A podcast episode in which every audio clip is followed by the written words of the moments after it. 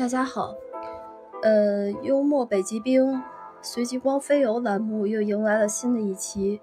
这一期呢，我将和我的朋友吴树清为大家播出这么一个段子。这个段子呢，跟中秋节有关系。好了，下面开始播出了。中秋节快到了，就在前天，自己刚搬家了。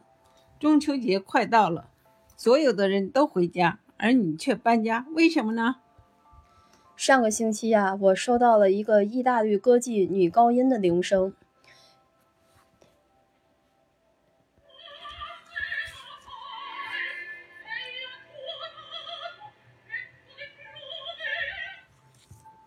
因为这个铃声太奇特了，我就听了好久，以至于呢都忘了接电话了。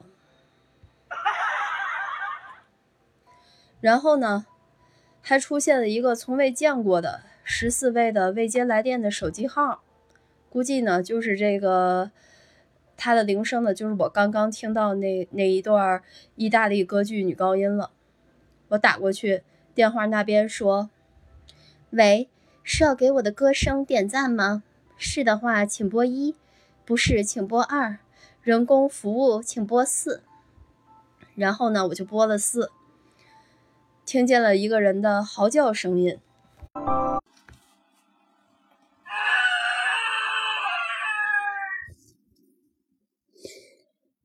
这个声音呢，有点像那种黑暗的又绝望的魔鬼式的声线。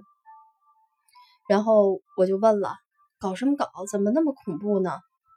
电电话那头就说：“喂，请问我们这个声音演出的节游戏好玩吗？”我说：“挺刺激的，也挺勾人魂魄的。”电话那头继续说：“那你也想发出这种声音吗？”我说想，但是需要我花钱吗？电话那头说：“这是我们的俱乐部推出的一项吸引人的游戏活动，无需花钱，自愿报名，可以参加我们的震撼人心的 VIP 真人演出，还可以把你的声音现场直播给别人。如果你真想参加，现在就请留下你的地址，直接口述给我这位诚挚邀请你的人就好。过几天，在这个中秋节到来之前，我们会派人亲自拜访你。”给你送上一份中秋礼品，并且带你参加本次的活动。本俱乐部活动神秘来袭，不可抗拒。然后我就说好。随后呢，我就口述了自己当时的真实地址给了电话那头的人。后来呢，我撂下电话，在网上输入我后来打过去，并且听到的一连串古怪对话的这个十四位的电话号码。在一个偏僻的互联网黑暗的罕为人知的角落，终于得知，原来这个号码被人秘密揭发过。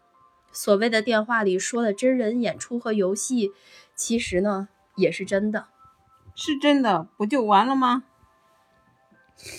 虽然啊，这个游戏是真实的，但是呢，也是真实的杀人游戏啊。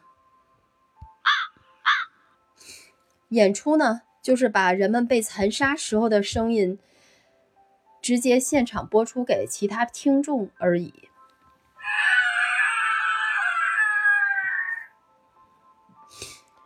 随后呢，还隐瞒了杀人一点，好让有的人上钩。而我恰恰呢就是上钩的人，还把地址告诉了他。我看完了以后呢，浑身发抖，然后做出了一个决定：搬家。终于。在那个神秘的电话里的魔鬼找到我的当天傍晚，我就收拾好东西离开了家。